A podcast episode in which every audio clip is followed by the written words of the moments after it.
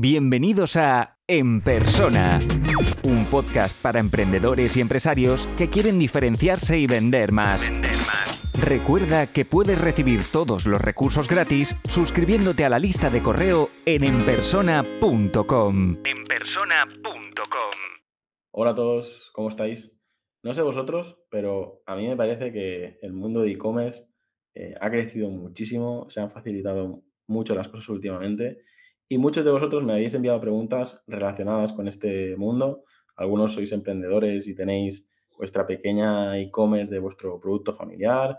Otros estáis intentando vender uh, productos, productos de terceros para, para, sacar algo de dinero. Y um, me ha parecido súper interesante invitar a Jaime Mesa, que lleva más de 10 años en este mundo, para hablarnos de e-commerce y, sacarnos de dudas. Así que, Jaime, bienvenido al podcast ¿Y qué te parece si le damos caña a las preguntas que nos envían? Genial, mil gracias Jauma por invitarme y es todo un placer estar aquí. La primera pregunta es, ¿cuánto ha cambiado el mundo de e-commerce? Tú llevas una década en esto y, me gustaría que hablaras qué ha ocurrido, ¿no? Antes parece que tenéis, necesitabas cinco personas para montar un e-commerce, ahora la montas en, en, un par de clics, ¿no? ¿Qué, qué, qué te parece este, este cambio desde como un profesional? Bueno, ha habido un cambio brutal de, que yo empecé ahora. Pues imagínate, una, una década en, tecnología es, es, una locura.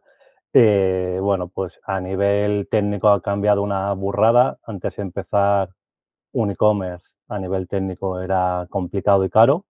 Ahora, pues es lo que comentabas. Eh, lo más fácil es crear la tienda online. Te pillas un, un Shopify, 30 dólares al mes y, y para adelante. Eh, antes lo bueno que había es que no había tanta competencia. Ahora pues, hay muchísima competencia, el coste de adquisición es, es cada vez más alto. Eh, también pues con lo nuevo de que sacó eh, iOS para la privacidad, pues todo, todo ha ido cambiando. Entonces es como que la barrera de entrada es muy baja, pero conseguir hacer rentable un e-commerce hoy en día es muy complejo. Y luego a tema de formación también ha cambiado mucho. Ahora eh, podemos aprender mucho a todos los niveles, e-commerce, marketing, hasta logística, hasta Yo cuando empecé en esto eh, fue todo autodidacta porque no había nada, ni un máster, ni yo cogía web de, de Estados Unidos y de ahí me iba alimentando. Entonces, bueno, tiene sus partes buenas y sus partes malas. Eh, lo bueno es eso. Suele ocurrir, ¿no? Que al final todo tiene su, lado positivo. Ahora eh, es muchísimo más fácil y, hay muchísimo más información. Eh, pero claro, ya estás, es un océano rojo, ¿no? Al final es, ahí está demasiado saturado. Me gustaría saber, una persona como tú que, lo, que ha visto pues, todas las perspectivas. Desde una persona con presupuesto, ¿hasta qué punto es interesante empezar con un Shopify o directamente montarse un WooCommerce o ir a hacer algo a medida? Es decir, si tú tuvieras presupuesto, ¿lo invertirías en hacer la plataforma o montarías un Shopify y, el presupuesto lo usarías para, para atraer tráfico? Que, ¿Cuál crees que es, eh, cuál es tu punto de vista? Yo no creo que por tener más presupuesto eh, sea elegir una plataforma que no sea Shopify o, o desarrollártela tú, tú misma. Es cuestión de las necesidades que tenga tu, tu proyecto en concreto. Si va a necesitar algo que no te puede dar otras plataformas, pues a lo mejor porque tiene algunas particularidades, a lo mejor sí que necesitas hacer un desarrollo propio, pero si no, yo te diría que a día de hoy el 95% y hasta más, yo diría, eh, con un Shopify funciona mm, perfectamente. Y dedicaría gran parte de, pues te diría el 70%, marketing y atraer gente, porque este fue el primer error que cometí en, en mi primer e-commerce, que fue que me metí con una marca personal a crear productos, tal, a, crear la tienda online y cuando me di cuenta no tenía luego recursos para traer eh, eh, tráfico y al final pues eres un granito de arena en el desierto. Es, la metáfora que suelo poner yo, ¿no? Que te puedes gastar 20.000 euros si quieres en hacer una e-commerce súper bonita, pero si al final nadie la visita, no, no sirve de nada. A mí me, me ha costado, o sea, yo recomiendo bastante Shopify, pero el, emprendedor me lo acepta sin, problema, porque parece esa barrera de entrada, ese, ese coste que tienes es, pues eso, muchísima gente lo, está usando. Sin embargo, el empresario consolidado no acaba de entender lo de pagar mes a mes, lo de pagar un porcentaje de, de las ventas. O sea, mucha gente yo le he ofrecido y me decían, no, no, es que yo no quiero pagar un porcentaje todos los meses de las ventas, que al final me va a salir más caro que, montar, una, que montar una, tienda. ¿Tú qué respondes a esas objeciones? para mí tiene sentido, ¿no? Un mes que no vendes, no pagas. Un mes que vendes un, montón, pues tienes que pagar más, ¿no? Pero... A mí creo que son infundadas y son miedos que ojalá, es que además partimos de, la base, yo creo, del error de que ya están poniendo como una barrera. Primero vende, que vender online no es fácil. Y ojalá tengas el problema de decir, hostia, qué pastizal en comisiones que estoy pagando. Y a partir de ahí ya verás si te, te cambias a un Shopify Plus o si te quieres migrar a otra cosa.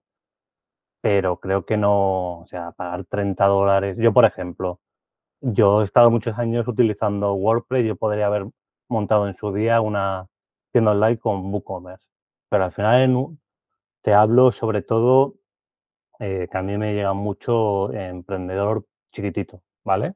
O sea que son uno, dos, tres a, lo sumo. Entonces, con todo lo que tiene, se tiene que hacer en un e-commerce, de tenerte que dedicar a la parte técnica es un dolor de cabeza eh, tremendo que se actualiza eh, todos los plugins. Que cuidado a ver qué plugin metes que no tenga conflicto con otro y te la líe. Actualizar a, versiones, a, todas las versiones porque si no, ahí te pueden entrar y, hackearte. Entonces, es que con... Luego, oye, el otro día lo, lo vi en... Pero pasa muy a menudo, que mandaron más tráfico del habitual a un e-commerce, la página toda la mañana, no, todo el día casi caído en el momento en el que tenía que vender más ese e-commerce.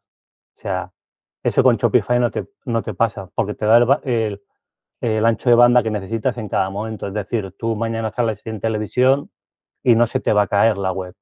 Eso, eh, a no ser que tengas un mega eh, hosting, que ya el pagarlo te va a costar lo mismo más que Shopify, entonces, yo miro, me, te quitas quebraderos de cabeza de, hosting, de temas de seguridad que se gastan ingentes cantidades eh, en temas de seguridad. Y luego, eh, que tiene un marketplace con chorrocientas mil herramientas para personalizar y potenciar la tienda, tu tienda online, yo no es que te... A ver, eh, es evidente que yo utilizo la herramienta desde 2013 y entonces te, te voy a decir que para mí es genial. No es perfecta como ninguna. Pero el, lo de que por 30 euros o pagar 30 euros al mes o por la comisión, yo ahí no le veo. O sea, es que crear un cualquier eh, tienda online con cara y ojos, menos menos de 3.000 euros no te va a costar. No, y, lo que estabas comentando, ¿no? Nosotros como, agencia, eh, muchas veces simplemente el mantenimiento web de un e-commerce, eh, para poder estar encima de esa web, solo a nivel técnico o incluso a nivel de cambios y tal, es que ya le estarás cobrando, eh, no sé, 50, 75, 100, 100 y pico euros al mes, porque porque, es por eso, porque la web se puede caer, los plugins se pueden actualizar.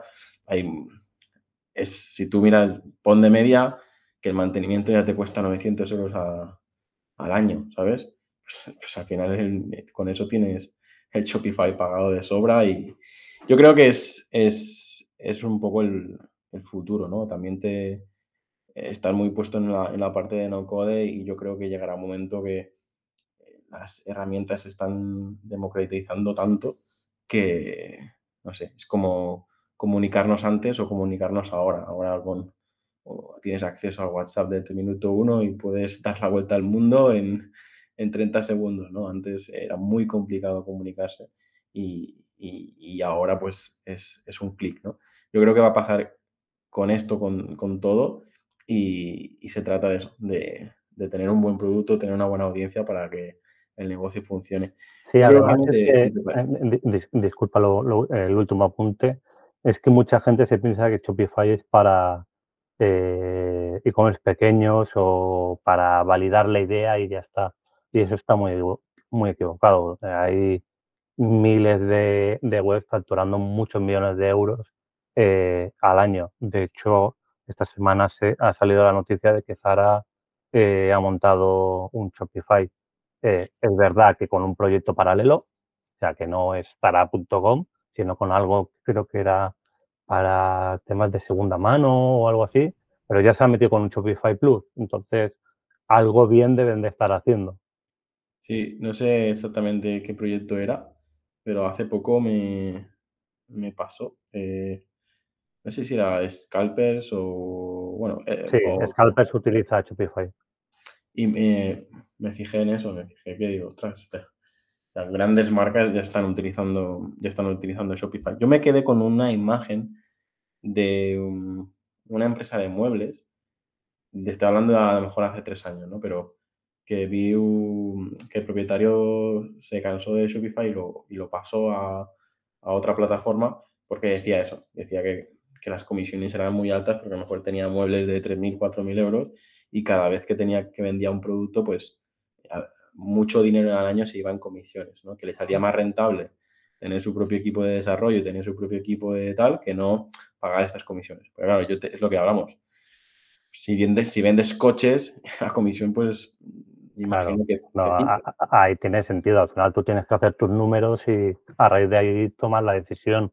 Pero en la mayoría de casos eh, eso no va a pasar.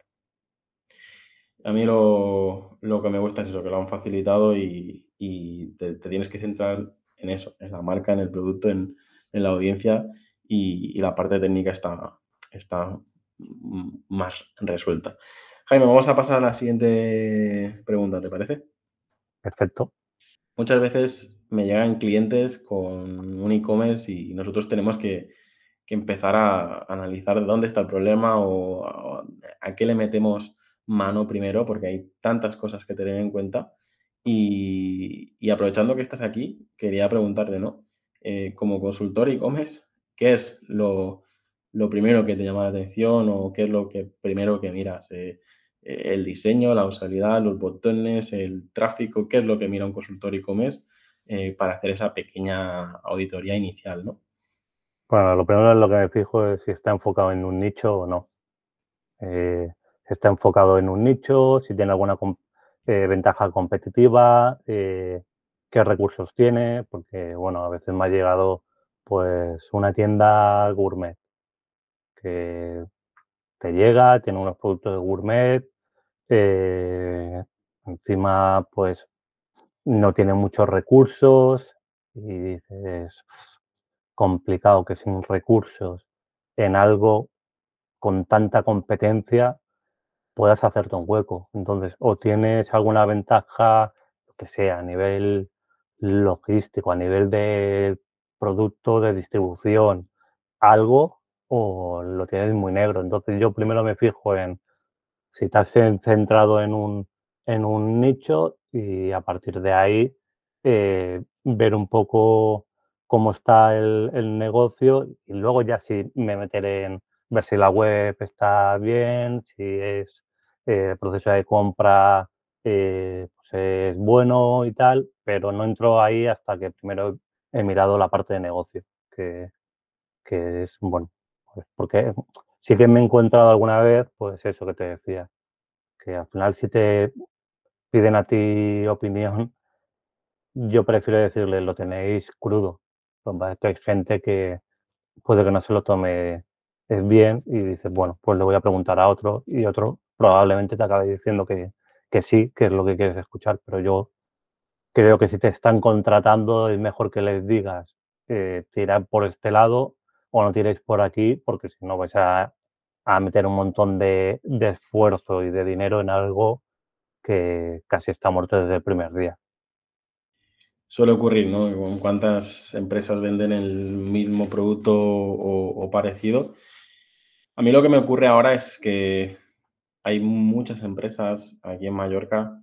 Eh, vengo, o sea, te, estoy, te voy a decir los últimos que me han contactado, desde un pate tradicional que lleva haciéndose más de 50 años, a una miel artesana que hacen desde hace muchos años y la marca ya es reconocida, a una bodega también que llevan más de cinco generaciones. Tal. A veces recurren a nosotros gente que probablemente ya tiene ese legado, ya tiene ese producto, lo que le cuesta es la parte de marketing o la parte técnica. O, y, creo que me estoy dando cuenta ahora y por eso también tenía muchas ganas de hablar contigo de que eh, Shopify y, personas como nosotros, cuando te viene un canalito así, es muchísimo más fácil, ¿no? Porque lo normal es, ah, quiero hacer un marketplace de ensaimadas o no sé qué, y de otras.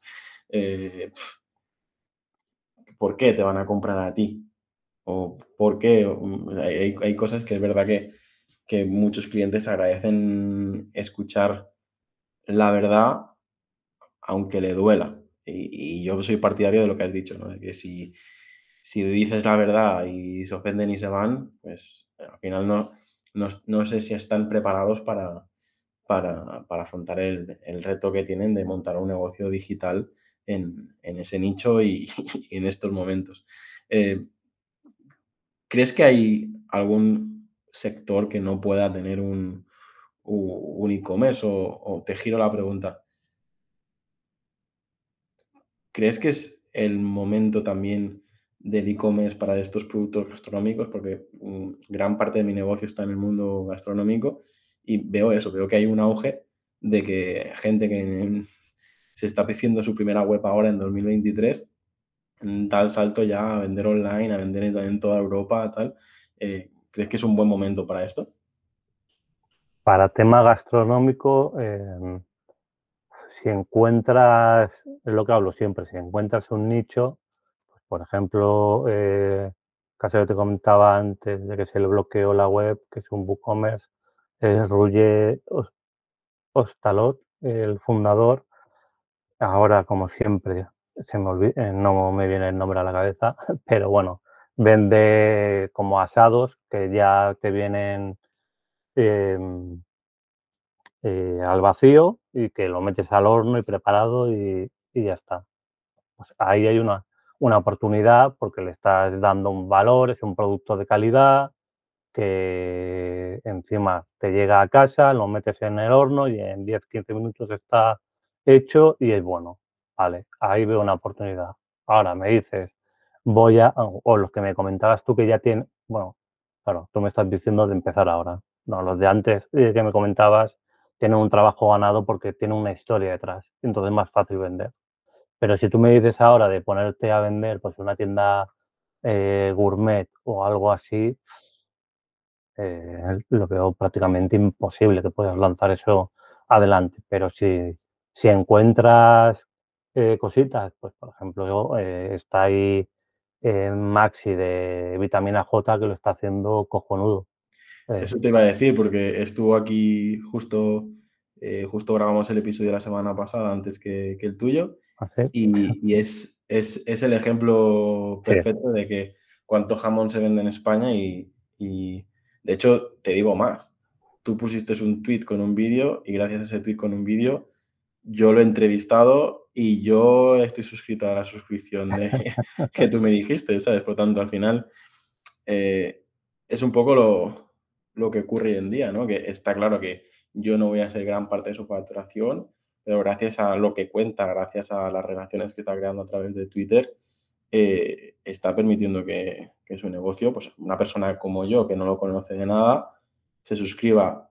Es que no estoy suscrito ni a la newsletter, y ya estoy pagando la, suscripción de, pago bimensual, ¿no? Por lo tanto, em, creo que estamos en este momento de que si realmente la marca es auténtica, realmente el producto es bueno, eh, como consultor e-commerce, veo que tú estás, te estás preguntando, te preocupas mucho más por, por la marca, por el negocio, pero realmente tu trabajo es que el e-commerce funcione, ¿no? Pero te das cuenta, ¿no? Imagino que te has dado cuenta de que si no hay una buena marca y no hay un buen negocio, no sirve nada que haya una buena e-commerce, ¿no? Por eso, por eso haces ese trabajo previo, imagino. Claro, es que por mucho que tenga el mejor eh, experiencia de compra, una web que sea la hostia, si el producto no es bueno o, está en un nicho más masificado y que ya hay como cinco o seis players muy potentes, es lo vas a tener muy difícil. Lo que hablábamos, Maxi, está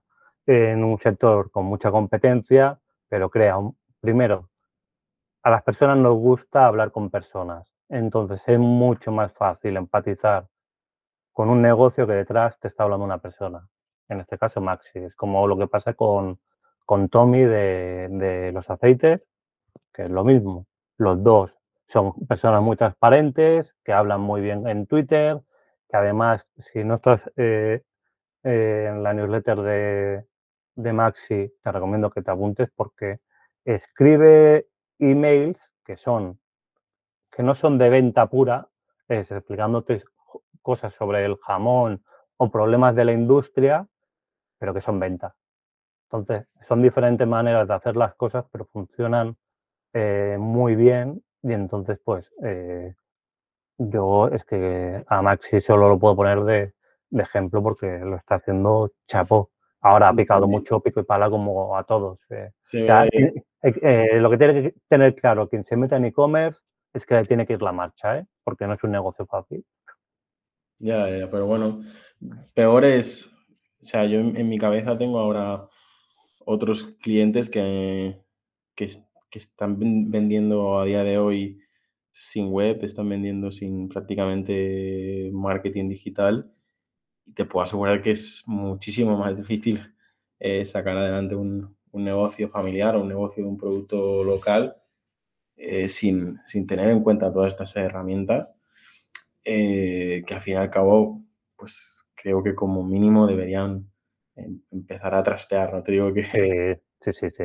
Creo que se puede convertir, es que hay casos que nosotros empezamos a trabajar con ellos y en poco tiempo se convierte el 20, el 30%, todo, 20-30% de la facturación y dices, ostras, que esto funciona, o sea, me está llegando el dinero en el banco y, coño, ¿qué te esperabas? Es decir, Sí, no, no, eh, lo decía más por eh, los, los pure players, ¿vale? Los que empiezan desde cero en e-commerce y creen que va a ser, pues eso, crear, tener un producto y van a empezar a llegar los pedidos y no, es un, son, eh, salvo contadas excepciones, es un, un modelo a medio largo plazo. O sea, en seis meses no va a estar tu e-commerce con 100 pedidos al día.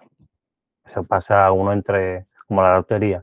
Entonces, lotería entre comillas, que para hacer eso es que han hecho un, un enorme trabajo y han encontrado un producto, pero me refiero que es complejo.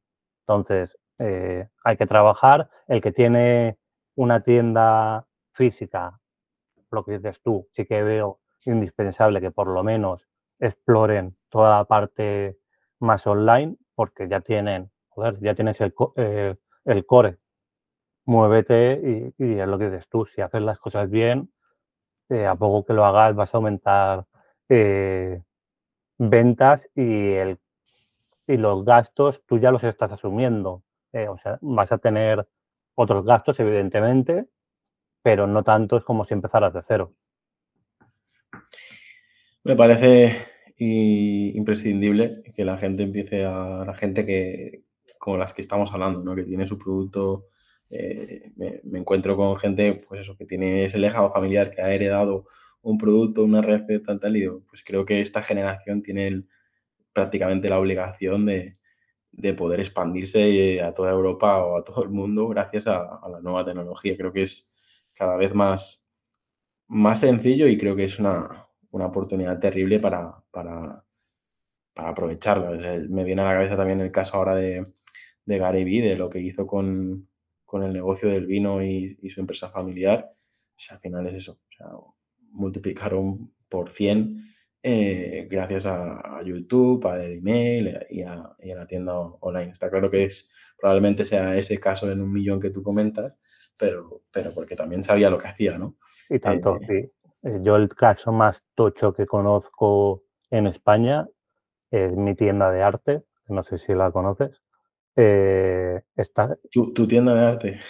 mi tienda, mi tienda se llama. mi tienda de arte. ya, ya.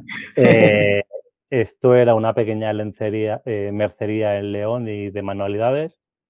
Y el hijo cogió y, bueno, montó la tienda online y está facturando, vende en todo el mundo y facturando unos cuantos millones de, euros. Tiene el almacén logístico más avanzado que he visto yo eh, propio, porque como tratan con tantas referencias de hacer manualidades, a lo mejor en un mismo pedido tienen 18 referencias. Entonces el, el almacén ya tiene todo automatizado para que vaya sirviéndolo todo en bandejas. Es una, es una pasada y me parece una locura el trabajo que, han hecho. me parece un caso de éxito eh, enorme. Además, Víctor es, muy crack y, muy buena gente. ¿Es Shopify o no? Eh, no, Diría que era Magento, si no recuerdo mal. Llevan, llevan años ellos, ya una década a lo mejor. Eh, pues, no sé si llegarán a la década, pero si no han llegado, por ahí estarán. Pero sí, sí. Muy bien, Jaime, pues si te parece, vamos a dejar esto aquí y seguimos con las siguientes preguntas. Un poco siguiendo la temática anterior de, de recibes un nuevo cliente, recibes una persona que necesita ayuda en su negocio online y ves que realmente no se está fijando en, lo importante. en tu caso, como consultor, ¿qué indicadores crees que son clave? Aparte del dinero que llega al banco, o no sé, número de pedidos, tal, ¿qué, te parece que es lo primero que te tienes que fijar mensualmente, trimestralmente, anualmente para, para, tener un control de tu negocio? Bueno, el clásico porcentaje de conversión para ver si por lo menos la web está mejor o peor optimizada o si estás haciendo bien el trabajo según el tráfico que tengas, pues ver cuánto conviertes. Luego para mí es la métrica indispensable en e-commerce es la recurrencia, qué porcentaje de personas que te compran vuelven a comprarte, porque con el coste de adquisición en muchos proyectos la primera compra no es rentable, eh, eso es así. Entonces necesitas que haya recurrencia. Por eso mi obsesión es siempre buscar productos que puedan tener algo de recurrencia, que no sean muy estacionales. ¿Y qué más? Eh, bueno, pedido medio. Pedido medio porque si estamos hablando de tickets de 30 euros, 25 euros, vas a necesitar un volumen de ventas muy alto para conseguir hacer rentables e-commerce. Entonces, pues todo el tema de upselling, de cross-selling, para intentar hacer que ese ticket sea más alto, eh, me parece muy importante. Es, básico, ¿no? Es el, el, que vuelvan, ¿no? no el, de hecho, el gráfico ese que publiqué por Twitter cuando, cuando me descubriste a Maxi iba un poco de eso, ¿no? ¿no? No te preocupes solo de la primera compra, sino de cómo lo retienes y cómo consigues que fidelizar a, ese cliente.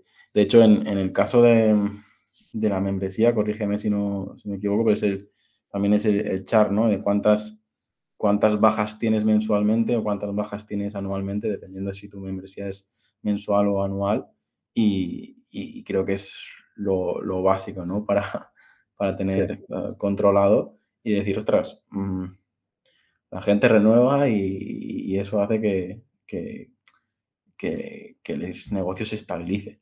Em, aparte de, estos, de estos indicadores, ¿qué, herramientas o qué, qué recomiendas para, para medir todo, todo esto. O sea, si quieres, no sé exactamente si Shopify tiene las suyas propias o con el cuadro de mandos de WooCommerce ya es suficiente, pero ¿qué es lo mínimo que, recomiendas tú para, para tener controlado esto? A ver, con Shopify te da las estadísticas, estas que hemos hablado, te, te las da. Luego hay herramientas, pues bueno, un poco más avanzadas como sería Hotjar o la de Microsoft, que no me acuerdo el nombre, que es gratuita, que hace lo mismo, eh, que es para mapas de calores, para, para, grabar sesiones, porque una cosa que nos pasa a, lo que, a los que nos dedicamos a esto es que damos por hecho muchas cosas a la hora de navegar.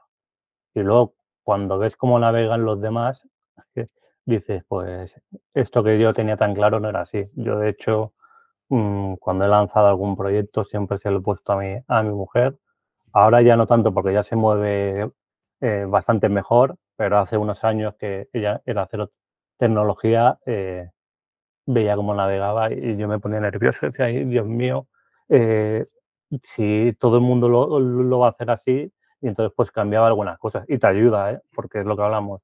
Tenemos ya el chip tan hecho a esto que damos por, por hecho cosas que, que luego no, no son tan evidentes para el, resto. Entonces, eh, grabar sesiones eh, funciona bastante bien.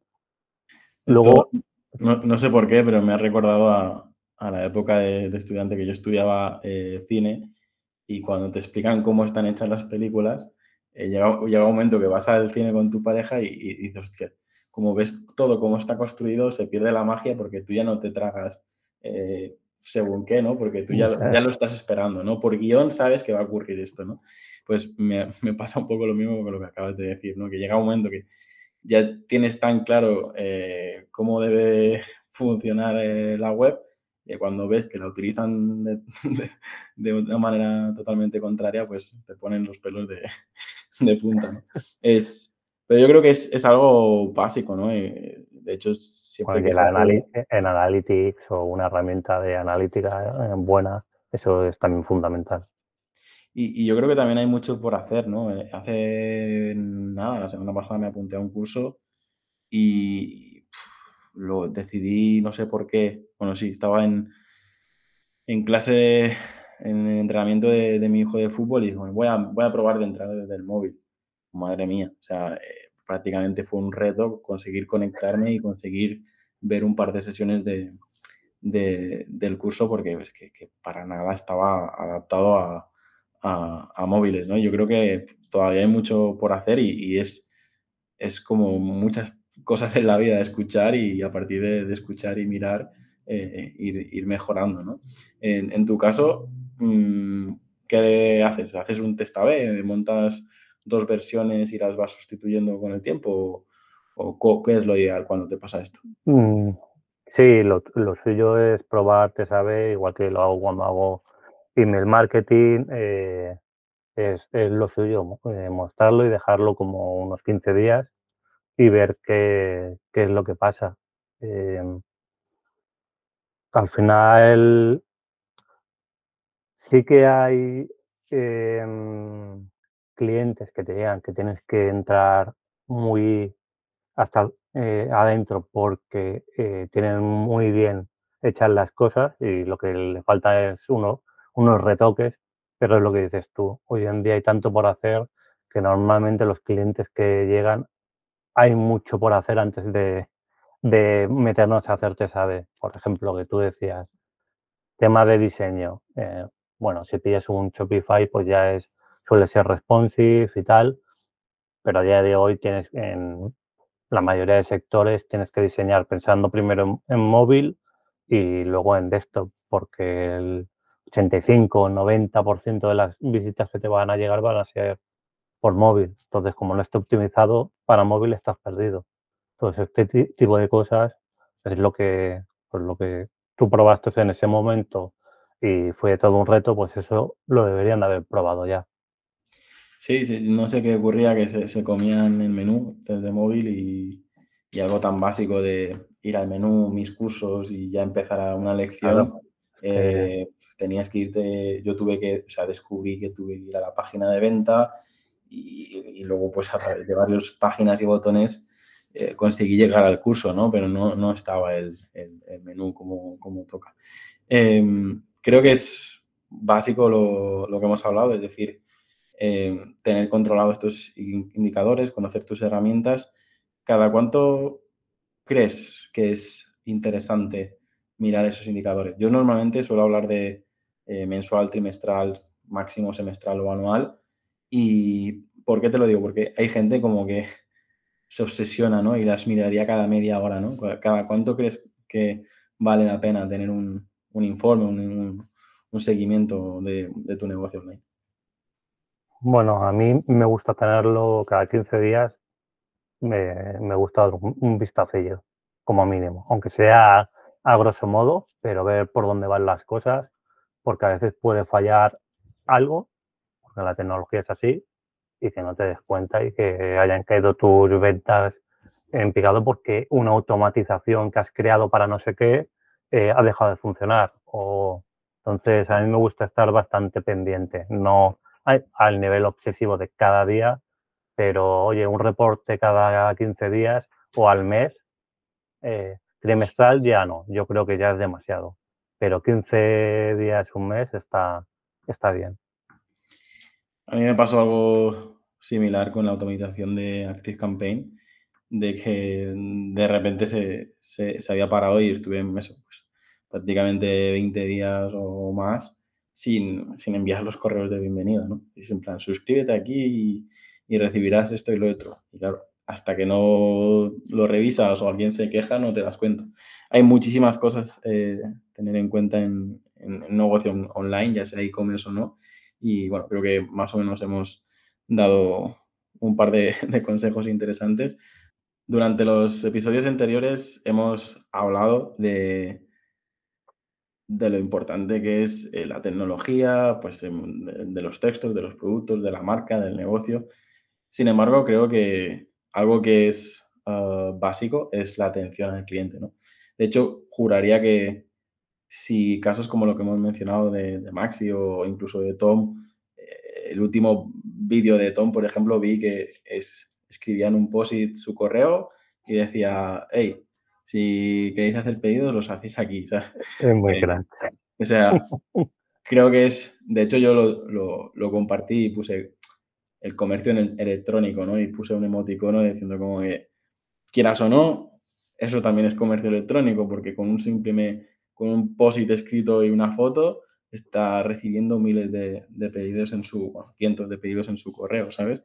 Eh, y eso es, creo que también es parte de, esa atención al cliente.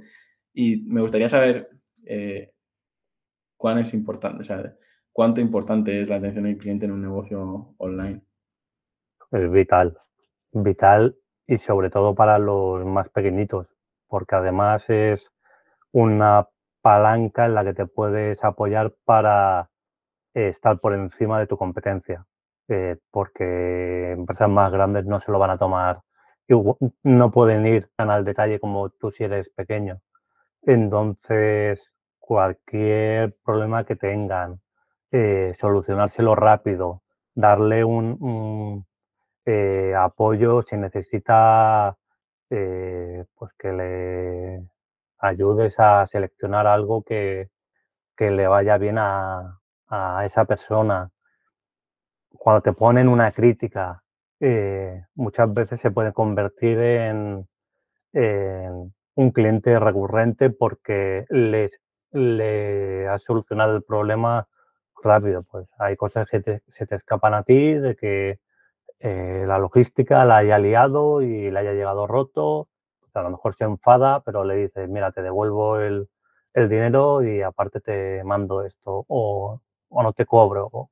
a veces eh, hay que perder, eh, perder o yo no lo digo perder, eh, dejar de ganar 20 euros en ese momento porque luego va a ser mucho más beneficioso. A mí me da la sensación de que los negocios online son más transparentes en el sentido de que si tú ofreces mierda, esa mierda se, te va a devolver en forma de reseñas negativas, eh, vas a aparecer en un foro y te van a poner a parir, eh, si son un poco más hackers te van a decir putadas hasta que, hasta que te desmonten el negocio.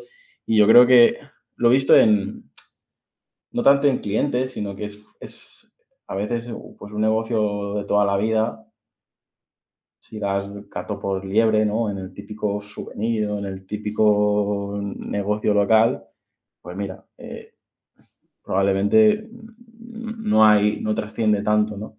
Eh, en cambio, en, Internet te puede dar la vuelta en forma de meme mil veces, ¿no?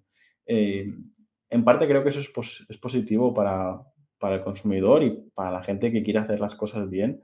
Decir, ostras, si tú eres honesto, cuidas tu producto, lo envías de la mejor manera posible, te preocupas por el cliente, a veces a mí me ha, me ha ocurrido, ¿no? Es dos semanas después, preguntar qué te ha ido, cómo estás, o te ha gustado, tal. Y, y la gente se, se, sorprende, en plan, no, estás invirtiendo tiempo, estás perdiendo tiempo en, en, preguntarme qué tal, solo por eso ya estás fidelizando, Y, y, creo que es algo que, no sé, Jaime, si tú tienes algún tutorial de atención al cliente en e-commerce, pero estoy seguro que, que, es algo, que unos puntos básicos que sí que sí que tenemos que tener en cuenta, ¿no? Como, todo lo que estabas comentando antes. Sí, y luego está el tema de los detalles. Parece que no, pero cada detalle suma y marca la diferencia. Por ejemplo, yo cuando eh, tenía un e-commerce que vendía joyas para amantes de los, de los perros, que lo acabé vendiendo, em, en cada pedido que pasaba según que que importe regalaba un, un llaverito para colgar en el, eh, eh, que llevase el perro. Ese llaverito a mí me costaba céntimos. Pues la cantidad de personas que me escribían que les flipaba ese, ese llaverito fue tremendo. Entonces, parece tonterías o el escribirles a mano, que también les escribí una nota a mano, hasta que se, fue ya que llegaba a los 100 pedidos, entonces eh, lo que hice es pues una ya que estaba escrita con una ilustración y bien trabajada, pero son detalles que marcan la diferencia. Por ejemplo, yo que juego bastante eh, últimamente a videojuegos, compro en Extra Life, no me han pagado, eh, si me quieren pagar yo muy contento, pero cuando te llega el pedido hay una pegatina que te pone este pedido ha sido preparado por y sale el nombre de la persona y luego abajo pone una frase que los que jugamos al juego pues la pillamos. Entonces, parece una tontería, pero yo nada más que me llegó ese pedido, lo primero que hice es fotito y subirla a Twitter. Y si yo lo hice, seguro que alguien más lo ha hecho. Justo hace unas semanas le, le pedí una cosa a un primo mío que es muy gamer y también me hablaba maravillas de... Yo le estaba hablando de, pues eso, de comprar el juego en, en cualquier superficie, tipo de llamar que el corte inglés o incluso Game. Me dijo, no, no, mírate esta página que hace las cosas muy bien y ahora vienes tú y también me la, me la recomiendas. Eso es el dibujito que, te decía antes. Al final, un cliente lo retiene, luego te recomienda y, y, ahí viene la, la magia de, de, los negocios. Creo que es algo que es básico el, tener un detalle y el y ofrecer un poquito más. Yo recuerdo las primeras veces que, no sé, cuando los primeros negocios de éxito tipo Mr. Wonderful o así, que aunque fuera, yo qué sé, una, pegatina, un chupachup o cualquier cosa, o, que el paquete huela, son, son detalles que al final es lo que, lo que tú dices, que hace que, que, la experiencia sea memorable y no solo memorable, sino que la cuentes o le hagas eh, esa foto para compartirla. Em, me, me gusta el, todo lo que estamos hablando y dices que tú has tenido tus propias experiencias. Yo ahora mismo desconozco cuántos negocios eh, tienes activos, pero sí que imagino que, que es imposible eh, tener esa atención personal en, todo. ¿Qué te parece la entrada de los chatbots, las IAs, etcétera? Porque en mi punto de vista es que yo prefiero el típico botón de WhatsApp que sé que me va a responder una persona, que voy a enviar un audio, voy a enviar un, texto y me van a responder cuando puedan, que no el típico chatbot. No sé, ¿qué te parece todo esto? A mí un chatbot, si está bien hecho para contestar las preguntas que la mayoría de personas te preguntan y que son muy básicas, ¿qué tengo que hacer para, para hacer una devolución? ¿Cuánto cuestan los gastos de envío? Eh, ese tipo de preguntas, genial. Eh, luego hay, tiene que estar una persona ahí dedicada para cuando haya algo que se salga de ahí, eh, tener un trato personalizado. Si no, yo no lo instalaría. Yo. o sea, dejar ahí un chatbot que vaya todo el rato, a mí me, como cliente me frustra. Porque hay que hacerlo muy, muy, muy bien. Y a día de, hoy yo no me he encontrado, me he encontrado a lo que te digo, empresas que lo hacen, e-commerce que lo hacen muy bien para preguntas eh, recurrentes que se contestan a diario muchas veces y que no tiene por qué estar ahí una persona perdiendo el tiempo todo el día. Pero ya cuando eh, me, te piden consejo o algo muy concreto de un producto, ahí tiene que haber alguien detrás, si no, eh, es como eh, cuando coges el teléfono para llamar a una empresa de telefonía que te solucionen el problema y presione unos y tal, presione, pues te acabas eh, cagando en todo. Pues aquí, si, si ve que va apretando cositas y le van, pero no le solucionas lo que realmente quiere, pues la experiencia no va a ser buena. Y yo que hago bastante llamadas comerciales me, suele ocurrir. y quieres hablar con administración, uno, si quieres hablar con departamento técnico, y dices, y si quiero venderte, ¿a qué, a, qué, a cuál pulso? ¿A cuál pulso?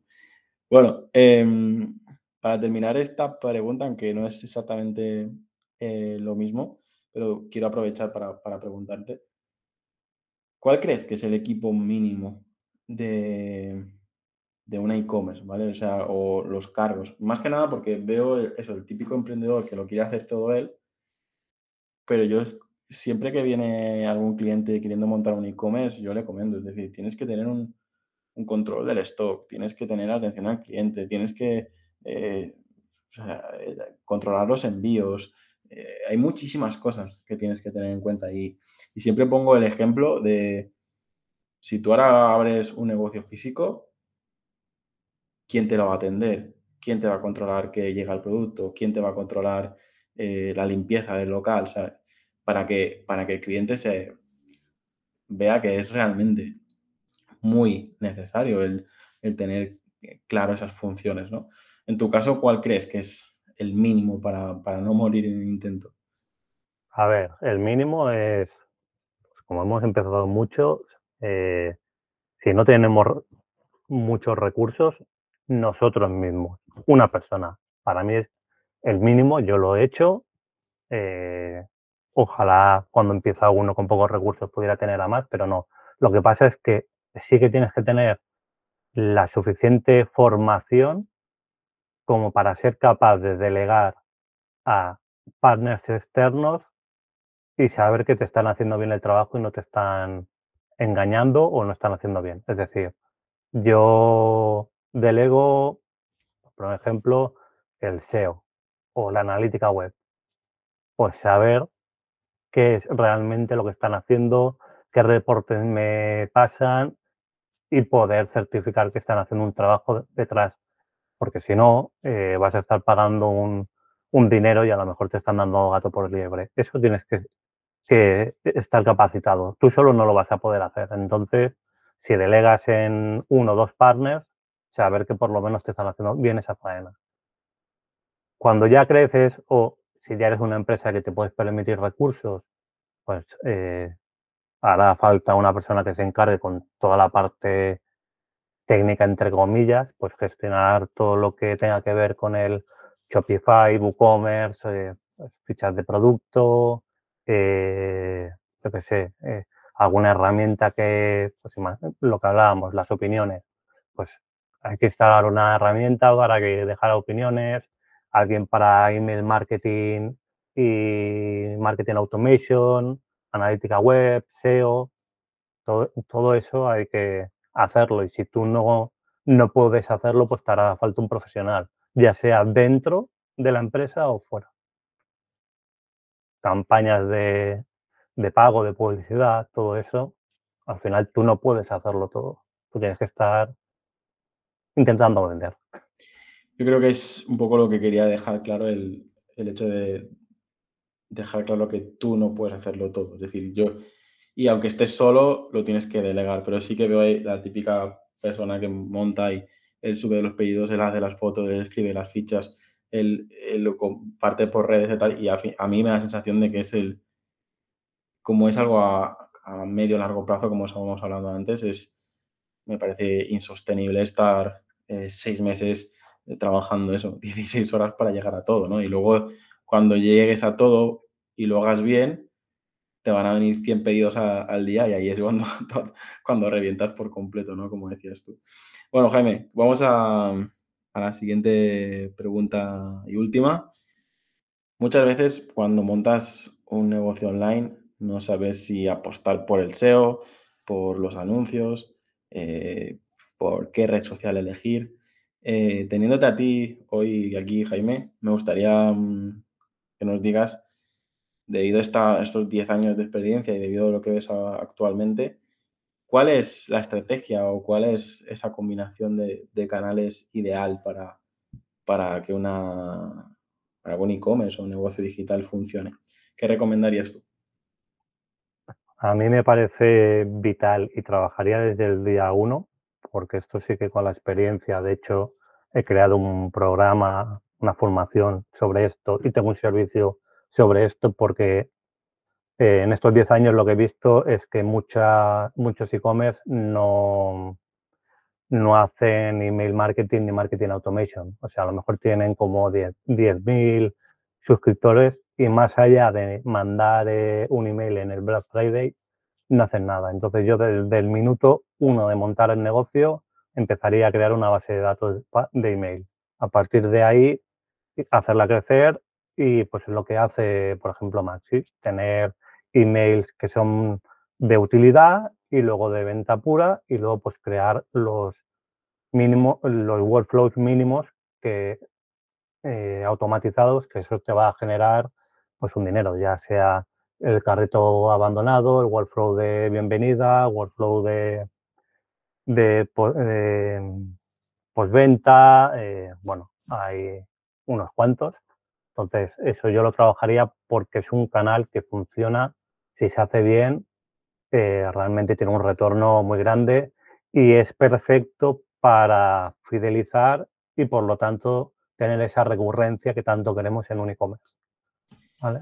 ¿Y eres partidario de intentar utilizar eh, las, propias herramientas que te ofrece WordPress o las propias herramientas que te ofrece eh, Shopify o ir directamente a un ActiveCampaign, MailChimp? Eh, ¿cuál, ¿Cuál crees que es tú la, la herramienta ideal en estos casos? Yo para mí actualmente las dos mejores herramientas de marketing automation son Clavillo y Connective.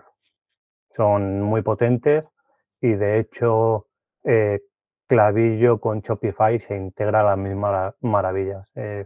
ya me vienen muchos clientes con esta dupla y fuera de España es ya casi como un estándar. En Canadá y en Estados Unidos es Clavillo y Shopify. Eh, eh, Connective es buenísima también y además es española, son de Murcia y es tremenda. Entonces, si te quieres meter en serio con esto, para mí son las dos mejores herramientas que de las que yo he probado que existen.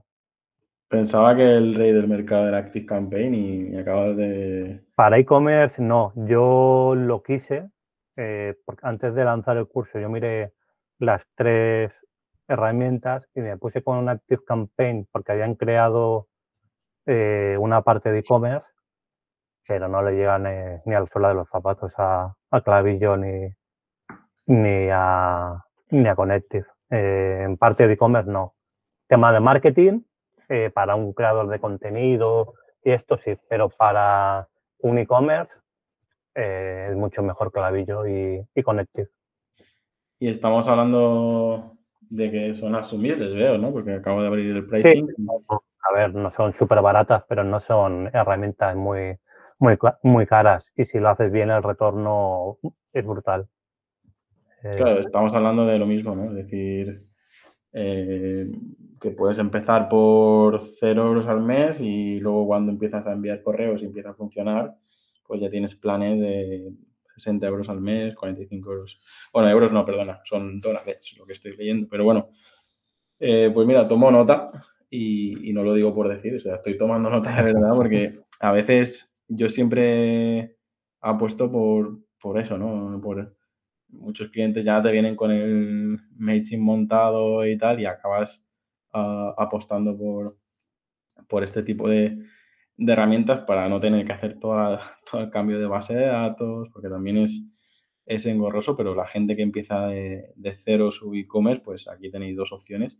La de clavillo la, la, tengo ya anotada, la otra, realmente, que he dicho que eran de Murcia. Eh, Connective, con dos Ns, son de Murcia.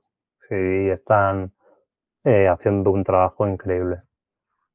Ah, y, es muy, muy potente. Lo que pasa es que la curva de aprendizaje para mí es superior la de Connective que la de Clavillo. Yo muchas veces lo comparo como Zapier y, y Make. Eh, Zapier es como más sencillo y Make es muy, muy potente, pero la curva de aprendizaje cuesta un poquito más. Entonces, este sería el caso también. ¿Y Clavillo es 100% recomendable solo en Shopify o también lo...? No, no, se puede con todo. Lo que pasa es que con Shopify se integra a las mismas maravillas porque te saca la ficha de cada cliente, lo que se ha gastado, lo que se ha gastado, eh, te hace ahí un perfil guapo. Eh, te saca todo el, el catálogo, por lo cual luego puedes hacer bloques dinámicos de productos que te recomiendan según lo que hayas comprado eh, productos abajo, se pueden hacer virguerías. Pues mira, eh, la pregunta era qué canales de marketing recomiendas y a mí ya me está recomendando uno muy, muy importante. Luego, debido a la situación, ¿hasta qué punto podemos apostar por, los ads o hasta qué punto podemos, si tenemos el Shopify, hasta qué punto podemos apostar por el SEO? Eh, me queda claro que el canal principal que recomiendas es utilizar email marketing y nos has dejado aquí las herramientas, pero ¿qué otros canales podemos tener en cuenta? ¿O qué redes sociales podemos tener en cuenta? Yo creo que el SEO básico hay que hacerlo. no hay que ser experto, simplemente escribir pues unas fichas de producto, pues bueno, buenas y es que al final hoy en día, eh, pues sí, en el título y tal, pero luego escribiendo bien, yo creo que con el SEO básico es suficiente. Luego, eh, pues si ya quieres más, eh, pues coges a un experto. Pero con el SEO básico empezaría además desde el día uno porque los resultados hasta van a tardar unos meses en, en llegar. Luego, según el producto, me centraría en una o dos redes sociales, no más. Por ejemplo, tu producto va a chavales jóvenes y pues, TikTok a lo mejor te encaja o es muy visual y es mejor Instagram. No sé, dependiendo, eliges una de esas redes sociales y le metes caña y le empiezas a crear contenido que sea bueno y, y atractivo. Y luego tema de ads, pues nunca está de más, aunque cueste más, pues es ir probando, ir, ir tocando cositas que pueden funcionar bien. Evidentemente antes que eh, era mucho más rentable. Ahora como mínimo te recomiendo que lo pruebes. A lo mejor lo pruebas, coges a, un especialista y haces números y dices, pues con los márgenes que tengo eh, no me lo puedo permitir. Por eso también es importante que el producto que vendas tengas un, un margen interesante. Que si no, luego aquí todo el mundo está ganando dinero menos tú. Es de la logística, del marketing, es del SEO y tú estás moviendo ahí paquetes, pero estás ganando muy poco. Entonces. Y hablando de herramientas y eso, ¿tú, tú recomiendas tener un cuadro de mando externo o típico Google Data Studio que te calcule cosas o tal, o, directamente con el propio Shopify o con el propio WooCommerce es suficiente? Lo digo porque hay mucha gente que no a lo mejor no tiene en cuenta lo que estás diciendo, ¿no? Es decir, eh, tú tienes tu producto, pero de ahí tiene que salir el envío, el, marketing que le estás haciendo a ese producto, eh, no sé, hay muchas, muchas cosas a tener en cuenta. Eh, ¿Tú recomiendas este, ¿Está analítica ese cuadro de mandos o, lo haces a pelo o cómo lo recomiendas? Sí, sí. En cuanto al principio quizás no, porque vamos a tener que hacer tantas cosas que no nos va a dar la vida, pero o si tenemos recursos, sí, desde el día uno. Pero sí, tener un data studio o alguna herramienta, ahora es que no me viene ningún nombre a la cabeza, pero cuando estaba en Blue Banana utilizábamos una que te lo hacía de manera casi automática, tú ibas arrastrando cosas y te lo y está muy bien. Eh, y hay un montón de este tipo. Em, pero sí, y también para calcular el lifetime value y un montón de cosas. Todo esto está guay, pero al final tienes que tener muy claro todo lo que son costes de tu negocio y tal, porque si no, es que vas a estar trabajando ahí un montón y a lo mejor estás perdiendo dinero o estás ganando muy poco.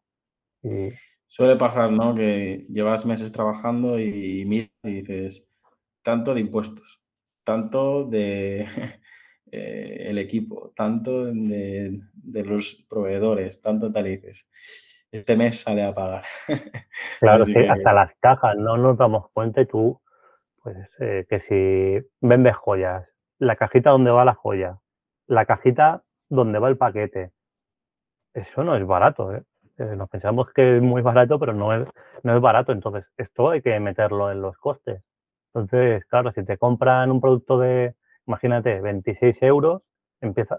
Por eso hablaba que es importante tener tickets altos, porque si vendes un producto de 30 euros, le empiezas a quitar impuestos, eh, la logística, eh, los anuncios, eh, lo que, el packaging, ¿qué te quedas? Un euro, dos. entonces, es muy importante hacer los números antes de, de lanzarte. Yo suelo, suelo recomendar empezar con, con, productos entre 50 y 200 euros porque creo que es lo que la tarjeta todavía está caliente, que puedes comprar por impulso y también te permite, pues eso, ¿no? Que, que si quieres hacer marketing o quieres pagar herramientas o quieres ofrecer un buen packaging y tal, pues todavía tienes margen para, para poder jugar, pero lógicamente si empiezas con productos de 8 euros y luego empiezas a hacer Black Friday y no sé qué, ahí ya te ahogas en tu, en tu miseria. Bueno, em, Jaime, pues llevamos aquí un, buen rato hablando y me quedaría muchísimo más. No sé si has, comentado por encima durante estos episodios eh, quién eres, a qué te dedicas, tal, pero ¿qué te parece si, si para terminar haces un pequeño call to action de dónde podemos encontrar o ¿Qué estás ofreciendo actualmente de servicios, de productos, de formación? Lo principal es la ecompills.com eh, con dos M's, ecompills, eh, que es la newsletter que llevo escribiendo desde hace casi cinco años cada domingo, que es sobre e-commerce, no code y proyectos online y negocios online. Y luego ecomautomation.es, que es la formación que te comentaba antes, en la que enseño cómo crear una estrategia de, de email marketing y marketing automation eh, desde cero de manera práctica. Y utilizando clavillo, en este caso es con clavillo, pero sirve para cualquiera. O sea, al final. ¿A quién va eh, dirigido este, este curso? Mm, va dirigido a e-commerce, eh, sobre todo profesionales que, quieran meterse en este canal, porque ya te digo, hay una oportunidad enorme porque están dejando escapar mucho dinero. Eh, te diría que un altísimo porcentaje de e-commerce porque no lo están trabajando. Y ahora están más abiertos porque como ven que los anuncios eh, pues no son tan rentables, pues es como, hostia, pues a lo mejor sí que debería de tirar por aquí. Y es que es un canal que funciona muy bien. es decir, una persona como yo, que a lo mejor quiere, es profesional de marketing y quiere especializarse en esto, eh, ¿lo ves eh, recomendable? ¿O ese propietario de e-commerce que quiera trabajarlo a él, un Maxi, por ejemplo, un Tom, también mm. pueden hacer este curso, ¿no? O, hay muchos Sirve para, para los dos casos, para ellos, por si lo quieren hacer ellos, y también para ti por si quieres ofrecer ese servicio dentro de, tu empresa. Por ejemplo, si alguien quiere ser consultor, como soy yo, especialista en, ahora mismo es el servicio aparte de las consultorías, que sí, pero mi servicio principal es este. Entonces, si tú quieres ofrecer este servicio, pues con este, eh, esta formación vas a saber cómo, cómo hacerlo de, de cero a, hasta el final para hacer que un e-commerce llegue al siguiente nivel. Pues muy bien. Eh, entre que hemos hablado de comida, entre que es la hora de comer y que me ha gustado mucho, me he quedado aquí con el sabor de boca de, de, seguir hablando y de irnos a comer y seguir hablando de todo esto. Em, Jaime, muchísimas gracias por prestarme tu tiempo, por responder a todos sin, sin problemas. Esto es casi una consultoría gratuita, así que espero que los que estáis escuchando lo valoréis y le sigáis por Twitter, por la newsletter y, y a ver dónde, dónde acaba esta relación que acaba de empezar, desde una publicación en jamón hace poco a, a, ver a dónde, dónde acaba. Así que nada, muchísimas gracias por, por tu tiempo, Jenny. No, muchísimas gracias a, a ti y seguro que seguimos en contacto y haciendo cosillas. Muy bien, un fuerte abrazo. Un abrazo. Si te gusta este podcast, puedes dejar una reseña o un comentario.